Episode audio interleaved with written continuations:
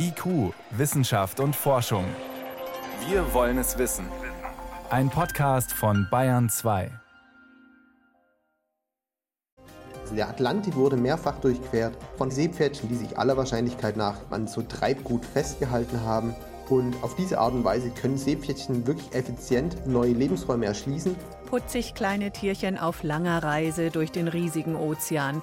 Neues aus der Seepferdchenforschung haben wir in der Sendung. Außerdem, Männer und Frauen sind unterschiedlich. Zeigt sich auch, wenn es ums Kranksein und Gesundwerden geht. Auch bei Corona später mehr. Zuerst geht es um Nebenwirkungen beim Impfen. Herzlich willkommen. Wissenschaft auf Bayern 2 entdecken. Heute mit Birgit Magira. Und sind deine Eltern schon geimpft? Das ist im Moment oft die erste Frage, die man stellt. Und falls ja, haben sie es gut vertragen? Wäre dann die zweite Frage. Da fallen die Antworten unterschiedlich aus. Nach der ersten Spritze habe ich gemerkt, ich hatte vermehrt Speichelfluss und habe einen metallischen Geschmack im Mund gehabt. Und ich war sehr erschöpft. Ich habe tatsächlich aktuell nur einen schmerzenden Oberarm. Die Einstichstelle tut ein bisschen weh. Beim zweiten Mal habe ich am ersten Tag Fieber bekommen. Und am zweiten und dritten Tag war es nur noch erhöhte Temperatur. Also ich habe gar nichts gemerkt, weder in der Viertelstunde, als wir da gesessen haben, noch danach. Nebenwirkungen sind bei mir Schmerzen im Körper, überall, leichter Fieber und dann eine Schwindligkeit wie nie. Nebenwirkungen habe ich keine gehabt. Keine, gar nichts die ganze Bandbreite der Impfreaktionen. Eine Meldung aus Österreich, die verunsichert. Dort ist eine Frau nach einer Impfung verstorben. Eine weitere hat eine Lungenembolie erlitten, ist aber wieder auf dem Weg der Besserung. Österreich hat Impfungen aus dieser Charge sicherheitshalber erstmal gestoppt. Für Sicherheit bei Impfstoffen in Deutschland ist das Paul-Ehrlich-Institut zuständig. Dort werden auch Verdachtsfälle von Impfkomplikationen gesammelt und ausgewertet. Und vor der Sendung konnte ich mit dem Präsidenten Klaus Zichotek sprechen und ihn fragen, was weiß man zu den Fällen in Österreich? Nach bisherigen Recherchen des Paul-Ehrlich-Instituts kann man sagen, erstens, die entsprechende Charge, mit der die zwei Vorfälle verbunden sind, ist in Deutschland nicht auf dem Markt. Aber selbstverständlich wird das Paul-Ehrlich-Institut im Rahmen seiner Nebenwirkungsbeobachtung die Einzelberichte aus Österreich anfordern und denen nochmal nachgehen. Also die Fälle werden untersucht. Halten Sie es für angemessen, dass in Österreich die Impfungen mit dieser Charge im Moment gestoppt sind? Das kann ich so nicht kommentieren. Das kommt darauf an, was dann nun wirklich an Details vorliegt. Und diese Details werden uns erst berichtet werden. Schauen wir auf die Zahlen aus Deutschland. Da ist von in etwa zwei Meldungen pro 1000 Impfungen die Rede, was Impfreaktionen angeht. Alles miteinander sogenannte Verdachtsfälle. Was kann man dazu sagen? Ist das viel oder wenig im Vergleich zu anderen Impfungen? Wichtig ist, wir brauchen Verdachtsfallmeldungen seitens des Paul-Ehrlich-Instituts, weil wir den Berichten nachgehen. Wir haben aber noch nie den Fall gehabt, dass wir einen ganz neuen Impfstoff auf den Markt bringen, gegen einen ganz neu aufgetretenen Erreger. Das ist ein Sonderfall, zu dem es sicherlich keinen Vergleich gibt. Wichtig ist aber, äh, wir haben etwa 3300 schwerwiegende Reaktionen gemeldet bekommen, nach aber etwa 6 Millionen Impfungen. Das heißt, die Impfung geht normalerweise sehr gut aus. Wenige Verdachtsfälle werden als schwerwiegend eingeordnet. Was bedeutet das konkret? Nun, wir klassifizieren äh, Meldungen zu Nebenwirkungen als schwerwiegend, wenn beispielsweise eine Krankenhauseinweisung notwendig war. Da kann es sich darum handeln, dass zum Beispiel bei bestehender Herzerkrankung plötzlich der Blutdruck sehr stark ansteigt oder Schwindel auftritt.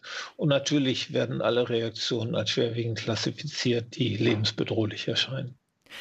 Können wir an dieser Stelle noch mal kurz klären den Unterschied zwischen Impfreaktionen, die mehr oder weniger erwartet sind, und diesen sogenannten Nebenwirkungen.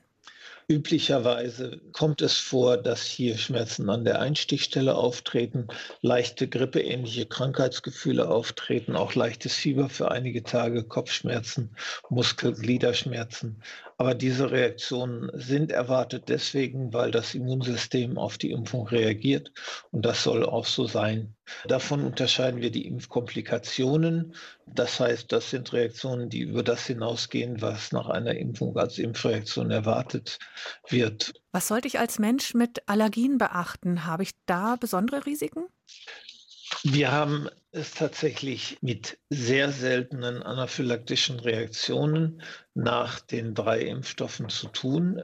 Sehr selten heißt aber, dass wir hier 65 äh, äh, nachhaltige Meldungen erhalten haben bei den sechs Millionen Impfungen. Hier ist wichtig zu beachten, dass man mindestens 15 Minuten unter ärztlicher Beobachtung bleiben sollte. Es ist aber so, dass Menschen mit bekannten Allergien gegen Pollen oder Lebensmittel weiterhin geimpft werden können.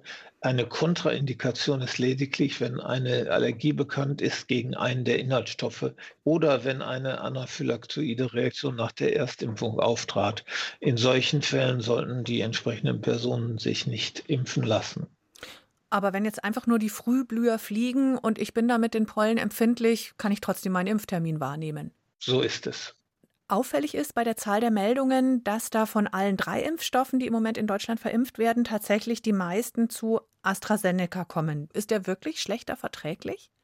Das kann man so nicht sagen. Insgesamt kann man sagen, dass alle drei zugelassenen Covid-Impfstoffe deutlich reaktogener sind, wie wir sagen, als zum Beispiel die bekannten Grippeimpfstoffe.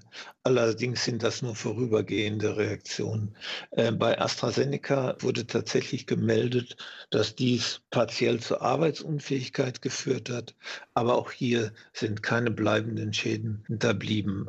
Wichtig ist, dass man sich auch mit diesem Impfstoff sehr gut äh, gegen eine potenziell tödliche Infektionskrankheit schützen kann. Und das sollte man tatsächlich äh, wahrnehmen. Wie wertet das Paul-Ehrlich-Institut jetzt diese Verdachtsfälle-Meldungen aus? Was passiert da weiter mit diesen Informationen? Was passiert ist, dass wir A, uns die entsprechenden Meldungen angucken, insbesondere die schwerwiegenden, und wenn es hier Auffälligkeiten gäbe, denen nachgehen. Und auch wenn die jetzt zugelassenen Covid-Impfstoffe schon bei 10.000 oder mehr Personen untersucht wurden, müssen wir natürlich bei der Impfung im Altersgebrauch die Augen offen halten, um Risiken früh zu erkennen. Menschen, die nach wie vor verunsichert sind, können Sie Entwarnung geben? Ich kann im Moment komplette Warnung geben. Sechs Millionen Impfungen in Deutschland, die wir bisher in Bezug auf Nebenwirkungsbeobachtung ausgewertet haben, dass hier keine neuen Risiken erkennbar sind. Man sollte sich auf deutliche Impfreaktionen einstellen, die aber nach drei Tagen abgeklungen sind. Und das ist, glaube ich, die gute Nachricht nach den bisherigen Impfungen in Deutschland. Nebenwirkungen, Impfreaktionen, Informationen waren das von Klaus Zichotek vom Paul-Ehrlich-Institut. Vielen Dank für Ihre Antworten. Danke. IQ, Wissenschaft und Forschung. Wenn Sie mehr wissen wollen, Hintergründe zum Programm von IQ finden Sie unter bayern2.de.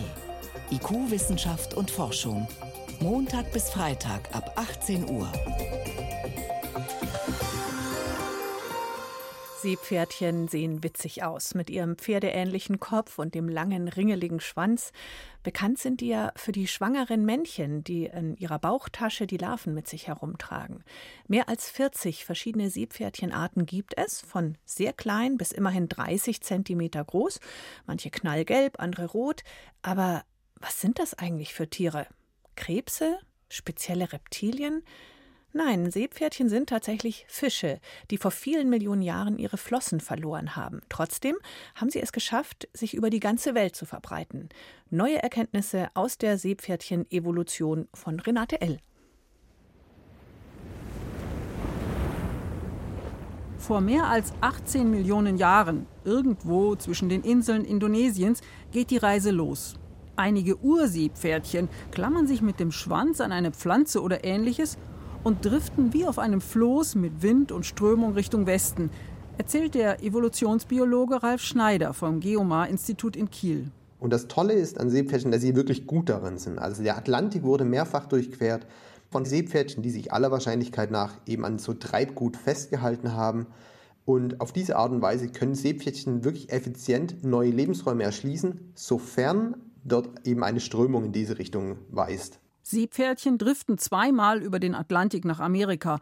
Erst durch das Mittelmeer und nachdem die Plattentektonik diesen Weg versperrt, um Afrika herum. Und später gelangen amerikanische Seepferdchen auch wieder zurück nach Europa. Um solche Reisen zu überstehen und sich dann auch in einem neuen Lebensraum erfolgreich ansiedeln zu können, müssen die kleinen Tiere Abwehrstrategien entwickeln gegen Fressfeinde. Und aus ökologischer Sicht ist es natürlich sehr interessant, wie die eben an unterschiedlichen Stellen der Welt mehr oder weniger die gleiche Lösung für das gleiche Problem evolutionär entwickeln können, in dem Fall Stacheln. Das ist also wirklich eine Seltenheit. Diese Stacheln entwickelten sich aus Knochenplatten unter der Haut, die Seepferdchen auch schon ungenießbar machen für viele Fische. Der Umbau wurde zwar bei den vier stacheligen Arten durch dieselben Gene gesteuert, aber bei jeder dieser Arten wurden diese Gene unterschiedlich verändert. Und das ist für Evolutionsbiologen natürlich sehr interessant, zu verstehen eben, wie Netzwerke oder Geninteraktionen verändert werden können, um dann neue Strukturen evolutionär zu ermöglichen, ohne dass man das Rad eben komplett neu entwickelt, neu erfindet, sondern eben einfach Teile von vorhandenem Wissen schon übernimmt sozusagen, etwas neu zusammenwürfelt und dann eben relativ schnell evolutionär zu einem komplexen neuen Merkmal kommt. Heute allerdings sind Seepferdchen ganz anderen Gefahren ausgesetzt. Schleppnetze zum Beispiel, die Korallenriffe und Seegraswiesen zerstören und in denen Seepferdchen als Beifang enden.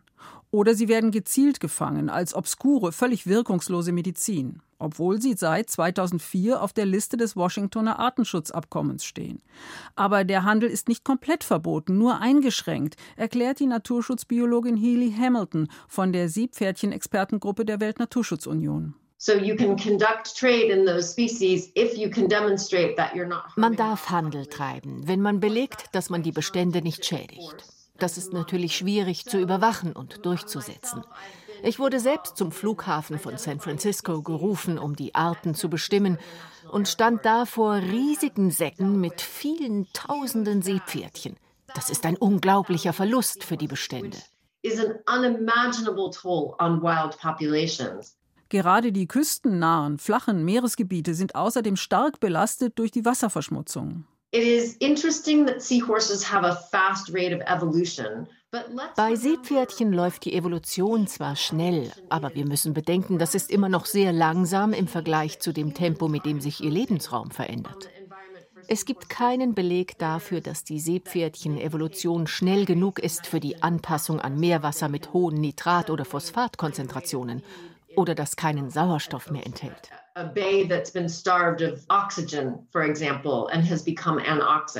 Ein weiterer Stressfaktor ist der Klimawandel. So etwas gab es zwar immer wieder in der Erdgeschichte, aber nie so schnell wie heute. Die Frage ist, können sich die Seepferdchen ebenso schnell anpassen? Sie könnten in kälteres Wasser abwandern. Oder sie lernen an Sargassoalgen zu leben, die im offenen Meer treiben. Sie sind anpassungsfähig. Und wir kennen jetzt den Evolutionsmechanismus, der dahinter steckt. Die Evolution hört ja nicht auf. Bei Seepferdchen in Südamerika fanden sich Gene aus Westafrika, berichtet Ralf Schneider. Und das deutet darauf hin, dass auch heute noch einzelne Seepferdchen von Westafrika über die Strömung nach Südamerika getragen werden und dann tatsächlich sich mit den dortigen Seepferdchen verpaaren. Das ist selten und passiert nur, weil diese Arten noch relativ nah verwandt sind. Wenn sie irgendwo anlanden, wo es noch gar keine Seepferdchen gibt oder keine, mit denen sie sich paaren können, und sie sich mit der Zeit an neue Umweltbedingungen anpassen, dann würden da unter Umständen neue Arten entstehen. Die Reise der Seepferdchen geht also weiter, aber die heutigen Umweltbedingungen stellen selbst diese Evolutionsmeister vor schwierige, teils unlösbare Herausforderungen. Seepferdchen sind Fische. Ganz ehrlich, war mir neu. Denkt man normalerweise aber auch nicht drüber nach, oder? Hier ist Bayern 2 um gleich 19 nach 6. Bayern 2. Wissenschaft schnell erzählt. Heute von Priska Straub und los geht's mit Wassersparen. Ja, Wassersparen im Vergleich zu unseren nächsten Verwandten, den Menschenaffen. Da unterscheiden wir uns nämlich deutlich im Wasserverbrauch. Wir trinken ja etwa drei Liter pro Tag. Die Menschenaffen, die brauchen fast doppelt so viel. Also sparsam zumindest beim Trinken. ja, das ist zumindest das Ergebnis. Und es, es, geht da um evolutionäre Anpassung. Man stellt sich das so vor, Menschenaffen und natürlich auch die Vorfahren der Menschenaffen lebten im Urwald, im tropischen Regenwald. Da gibt es Wasser in Hülle und Fülle. Wasser ist also keine wertvolle Ressource, es ist immer genug da. Und beim Menschen, da ist es anders. Die Gattung Homo entsteht ja vor rund 2, 2,5 Millionen Jahren in Ostafrika in einer Trockenperiode. Da wurde aus Urwald dann großflächig Baumsavanne und Wasser gab es dann nur noch gelegentlich. Und wird selten und kostbar. Ganz genau. Und deswegen macht dann plötzlich Wassersparen Sinn. Wer gut mit Wasser haushalten kann, hat viele Vorteile. Der kann sich zum Beispiel beim Jagen weiter von einer Wasserstelle entfernen. Das heißt dann auch, Urin wird konzentrierter, die Fäkalien trockener und auch, witzig, unsere Nase, die formt sich um, sie wird größer und hm. länger. Das heißt, beim Ausatmen geht weniger Feuchtigkeit verloren. Sehr schlau. Dann bleiben wir noch einen Moment bei den Menschenaffen aus dem Zoo von San Diego im US-Bundesstaat Kalifornien. Da kam im Januar die Nachricht, die Gorillas sind positiv auf das Coronavirus getestet worden. Höchstwahrscheinlich haben sie sich an einem Pfleger, einem asymptomatischen hm. Pfleger angesteckt. Sind sie dann auch krank geworden? Ja, also sie hatten wohl Husten, Fieber, Verstopfung, so die ganze Palette, haben sich inzwischen aber erholt. Und jetzt, das ist die Neuigkeit, hat man dort die ersten Menschenaffen geimpft. Eine Gruppe Bono Bonobos und auch Orang-Utans. Hm, ich weiß nicht, ob das okay ist, wenn der Impfstoff so knapp ist. Ja, das gab es viel Kritik, aber es ist ein extra Tierimpfstoff, der okay. ist extra entwickelt für Menschenaffen. Es war ein bisschen ein Risiko, weil man ja keine Erfahrung damit hat. Und in der kalten Jahreszeit, da verbringen die Tiere eben viel drinnen, da kann sich die Infektion schnell verbreiten. Das war ein Risiko auch für die Tiere, da wollte man keine Zeit vergeuden und hat sie geimpft. Hm. Und immerhin, die Nebenwirkungen sind bisher ganz gering bis keine. Und dann gibt es etwas Neues über die Wirkung von Katzenminze. Man weiß nicht genau wieso, aber Katzen sind ja ganz wild drauf. Ist das auch so ein Küchen- oder Teekraut? Nein, es riecht zwar zitronenartig, aber in der Küche spielt es keine Rolle. Die Katzen wälzen sich aber mit großem Genuss darin. Übrigens auch Großkatzen mögen es gerne. Löwen, Jaguar, Leopard. Man kann nicht genau erklären, wieso. Es wirkt vielleicht anregend, aber man weiß jetzt, wieso andere Tiere Katzenminze gar nicht leiden können. Da geht es um Insekten, ja, mhm. Fliegen und Mücken. Und die mögen vielleicht den Geruch nicht oder so? Nee, der Geruch spielt da offenbar keine große Rolle.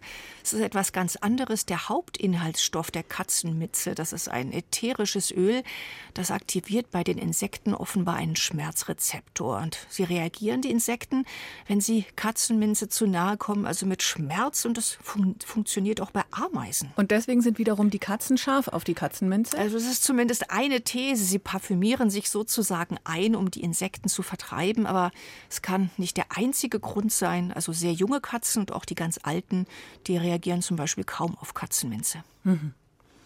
Vielen Dank. Priska Straub war das über frühe Menschen, die in der Savanne Trinkwasser gespart haben, über Affen mit Impftermin und grünen Insektenschutz fürs Katzenfell. Dankeschön.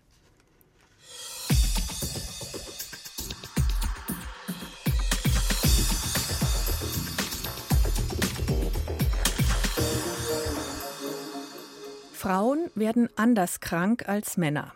Amerikanische Kardiologinnen waren die ersten, denen das vor rund 20 Jahren aufgefallen ist, dass Frauen nämlich häufiger an Herzinfarkten versterben als Männer. Und zwar vor allem deshalb, weil sie nicht angemessen versorgt werden. Denn die Herzinfarktsymptome bei Frauen sind häufig andere als die, die im Medizinstudium beigebracht werden. In immer mehr Teilbereichen der Medizin sind solche Unterschiede mittlerweile bekannt. Frauen reagieren auch oft anders auf Medikamente oder Impfungen. Ein Hamburger Forschungsverbund untersucht die Unterschiede im Immunsystem der Geschlechter, aktuell auch im Hinblick auf das SARS-CoV-2-Virus.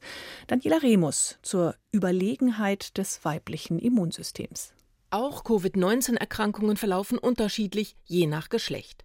Schwere Covid-Verläufe sind bei Männern häufiger als bei Frauen und auch ihr Risiko zu sterben ist deutlich größer. Es ist nicht völlig überraschend, dass es einen Geschlechtsunterschied gibt zu einer viralen Infektion. Das beobachten wir für viele der viralen Infektionen. Das wissen wir für HIV, das wissen wir für die Hepatitis-Infektion, das wissen wir für Influenza. Dass generell das Immunsystem einer Frau schneller und stärker auf eine virale Infektion reagiert. Stärker reagieren heißt, der Erreger wird bei Frauen effektiver bekämpft. Längst bekannt ist, Frauen sind physiologisch keine Mini-Version von Männern, sondern hormonell anders aufgestellt, erklärt Markus Altfeld, Leiter des Instituts für Immunologie am Universitätsklinikum Eppendorf in Hamburg. Das weibliche Immunsystem reagiert allgemein widerstandsfähiger als das männliche. Und das ist, glaube ich, so der erste Teil, dass es dem Immunsystem einer Frau besser gelingt, das Virus zu erkennen und schneller eine antivirale Immunantwort aufzubauen. Sowohl bei der ersten Abwehr der Krankheitserreger als auch bei der folgenden Immunreaktion zeigt sich die Überlegenheit des weiblichen Immunsystems. Besonders deutlich ist das bisher bereits für das HIV-Virus beobachtet worden, das AIDS verursacht, und für Hepatitis. Und so könnte sich auch erklären, warum Frauen etwas seltener an Covid erkranken und seltener daran sterben. Bisher war bekannt, dass die Geschlechtshormone die Aktivität der Immunzellen dauerhaft beeinflussen. Östrogen aktiviert, Testosteron hemmt sie. Jetzt aber kommt die Erkenntnis hinzu, dass die Immunreaktion auch vom menschlichen Erbgut abhängt. Die biologischen Gründe dafür lassen sich zurückführen auf Unterschiede in den Sexualhormonen, die das Immunsystem steuern und auch in ganz klar mittlerweile auf Unterschiede in den Sexchromosomen. Frauen haben ja zwei X-Chromosomen, Männer ein X und ein Y. Und in der Vergangenheit haben wir im Biologieunterricht immer gelernt, dass das zweite X-Chromosom inaktiviert ist. Aber die letzten Jahre wird klar, dass das nicht der Fall ist. Und da auf dem X-Chromosom viele Gene liegen, die ausgesprochen wichtig sind für die Immunantwort, fallen die Immunreaktionen der Frauen stärker aus.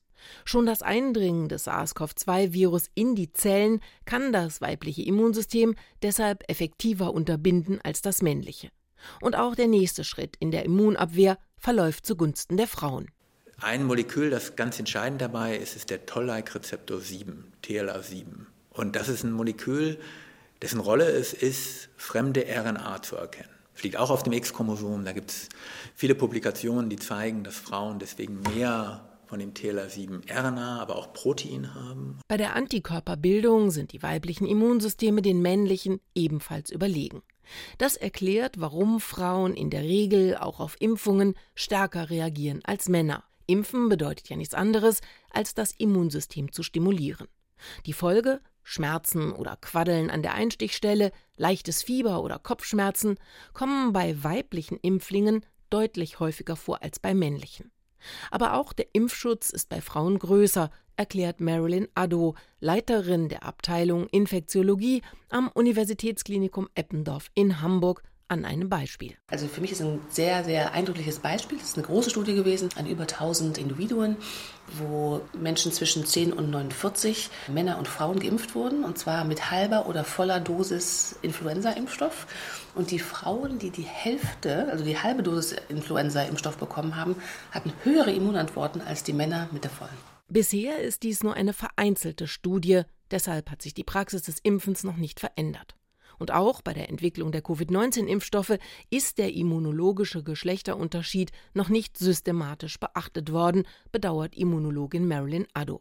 Sie selbst ist an der Entwicklung eines solchen Impfstoffs beteiligt, gemeinsam mit Forschenden von der Ludwig-Maximilians-Universität in München und der Marburger Philipps-Universität. Es wird aber in den verschiedenen Impfstoffprogrammen und also bei uns, unseres kann ich das explizit sagen, haben wir als ein exploratives Ziel zu verstehen, wie auch die Impfantwort auf unser Coronavirus-Vakzin, aber auch auf andere Coronavirus-Impfstoffe sich unterscheiden zwischen Männern und Frauen. Zwar stehe die Forschung noch sehr am Anfang, so Marilyn Addo, aber klar ist schon jetzt, es handelt sich um ein fundamentales Problem, das die ganze Medizin betrifft.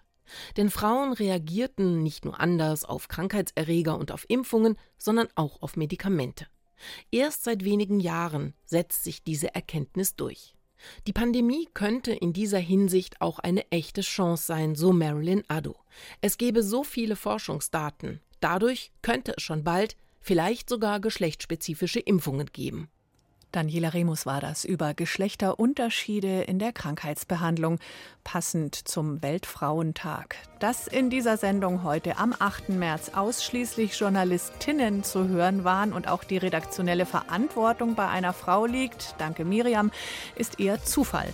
Schön, dass Frauen und Männer diese Sendung hören. Am IQ-Mikrofon war Birgit Magira.